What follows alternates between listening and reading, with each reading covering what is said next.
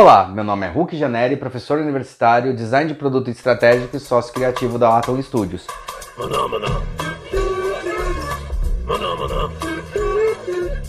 Maná, maná. No nosso podcast anterior, que foi o segundo podcast falando sobre como se faz, a gente tinha falado sobre os, sobre os materiais como eles se comportam, quais são os tipos de materiais, quais são as classificações. E ficou muito claro que é simples a gente classificar. Você classifica em cinco grandes grupos, e esses cinco grandes grupos você entende onde estão esses materiais, isso facilita na hora de pensar um produto, um projeto e assim por diante. Da mesma maneira, em processos de produção, que é o que a gente vai abordar aqui, a gente vai classificar também é, em grupos é, vocês vão ver que as categorias são menores, são quatro categorias, e é interessante porque entendendo essas classificações, fica mais fácil de você entender também para onde você pode levar o seu produto ou seu projeto, como você vai querer produzir ele ou fabricar ele, certo? Então, é, não esquece de assinar aí o nosso canal, o nosso podcast. Apesar de ter vários tipos e vários é, nomes estranhos para algumas técnicas de fabricação, né? Eletrólise, você tem vacuumformagem, né? Você tem a injeção que é mais conhecida, aí você tem eletroerosão, tem os nomes técnicos. Oficialmente eles são mais simples da gente conseguir classificar. Sim, basicamente todos os materiais eles conseguem ser formados pelo processo que a gente chama de conformação. A conformação, portanto, ela pode ser ainda subclassificada em conformação no estado líquido, no estado plástico e no estado sólido. Ou seja, qualquer material que você vê, de fato, o que você faz com ele é uma conformação, tanto plástico quanto metal, quanto a madeira. Né? Quando a gente fala que está no estado plástico, no estado líquido, no estado sólido, a gente está falando da característica do material que vai ser trabalhada. Tá? Então, um exemplo bem simples. Quando você está trabalhando a madeira, né, pegou a chapa, trabalhando a madeira, você está trabalhando no estado sólido a madeira e está fazendo um processo meio que de usinagem, de trabalhar em cima da madeira. Tá? Quando você está falando de laterais de carro, essas coisas também é no estado é, sólido que o material está. Vem uma, vem uma pulsão, bate em cima dessa, dessa chapa e forma a lateral do carro.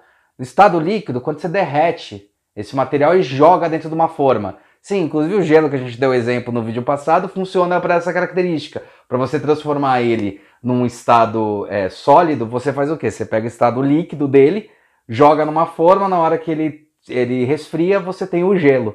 Né? E no estado plástico é quando ele está mais viscoso. Né?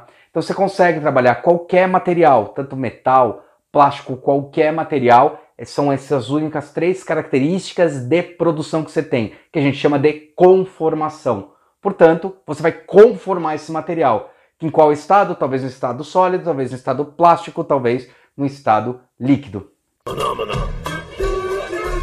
Depois, a outra característica de produção que você pode ter é corte. Basicamente, a gente tem quatro características para ele.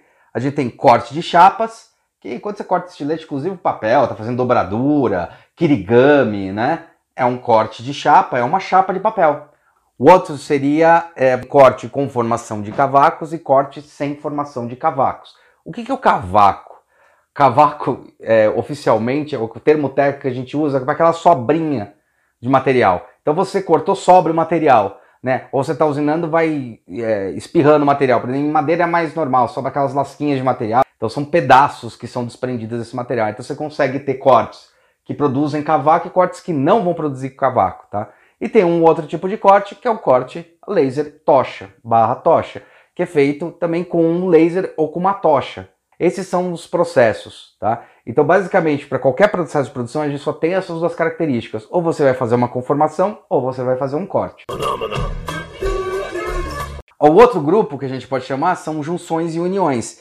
E esse grupo, na verdade, o que, que ele é? Quando você vai juntar dois materiais, que é como você vai grudar essas duas coisas, e eles podem ser subclassificados em três tipos: junção térmica, feita através de temperatura, ou dizer, eu aqueço aquele material para aquele material grudar, adicionando calor, ou por solda ultrassônica, que através de ultrassom você faz com que as moléculas vibrem, aumente a temperatura e elas soldem. Junção por adesivos, tanto cola de madeira quanto cola PVA, aquela cola branca, a cola de contato, né? E depois você tem as junções mecânicas, que é o prego, o parafuso e assim por diante. Basicamente, você tem a fabricação e depois você tem a junção desses dois materiais.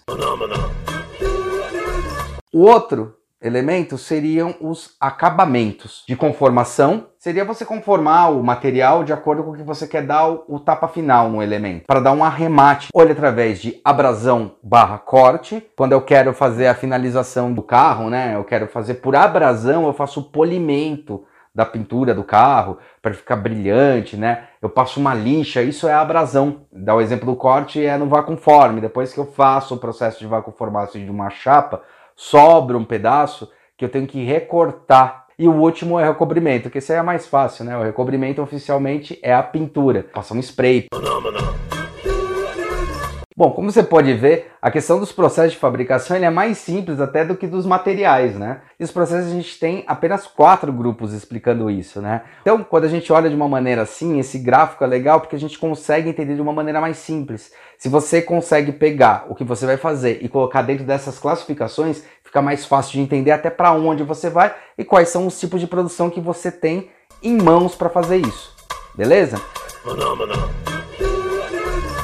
Phenomena. Phenomena. Phenomena.